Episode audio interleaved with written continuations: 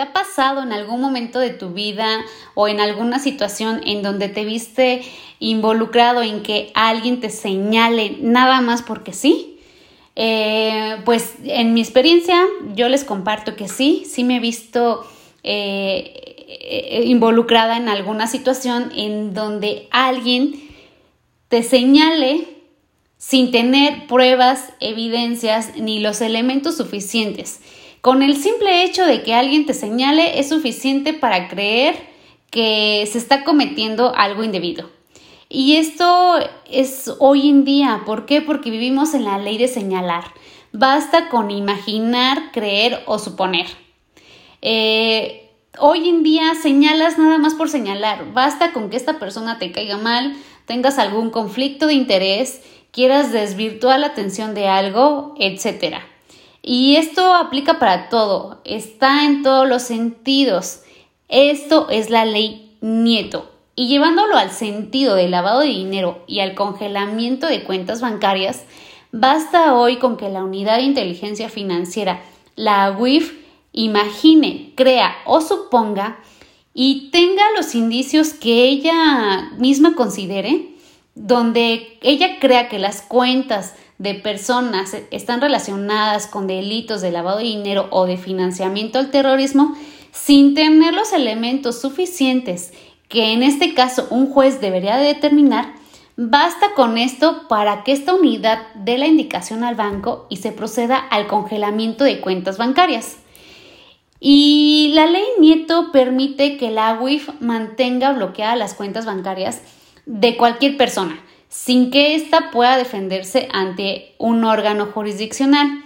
En este sentido, yo creo que los abogados nos pueden orientar más en esta parte, porque hasta donde mi experiencia abarca, lo que yo sé es que hay abogados que descongelan las cuentas bancarias en 24 horas, pero también he sabido de casos donde llevan años y los abogados no han podido descongelar las cuentas bancarias. Entonces, pues yo creo que en el tema de juicios, los abogados mejor hay que acercarnos con ellos para que nos amplíen más eh, en el tema o en el contexto de los juicios. Ahora bien, ¿en qué nos afecta y en qué nos beneficia la ley Nieto? ¿Vale la pena este régimen para el combate del lavado de dinero y el financiamiento al terrorismo?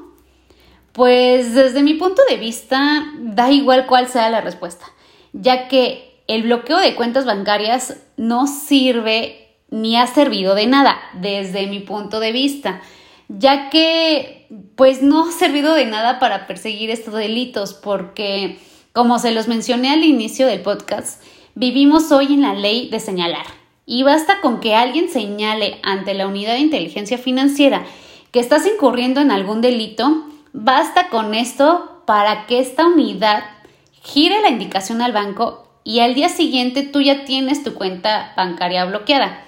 Entonces no sirve de nada porque no existen cuentas de con una certeza verdadera. ¿Qué pasa? Que mientras está procediendo al bloqueo de, de cuentas de gente inocente, por el otro lado se está procediendo y se sigue cometiendo el delito. Entonces, es lo mismo, o sea, no, no hay como una medida en realidad, es una medida provisional. Ahora bien, según el Grupo de Acción Financiera Internacional, que es la GAFI, los bloqueos de la WIF no son efectivos porque solo han alertado a las organizaciones delictivas anticipadamente, lo que permite que sus operaciones habituales las cambien, afectando también las investigaciones de la Fiscalía. Entonces, no ha servido de mucho. Ese es mi punto de vista. Eh, etiquétame también en las redes sociales, estoy como Teresa Costa y me gustaría también compartir, que me compartas tu punto de vista. Dime tú qué opinas de lo que te acabo de compartir.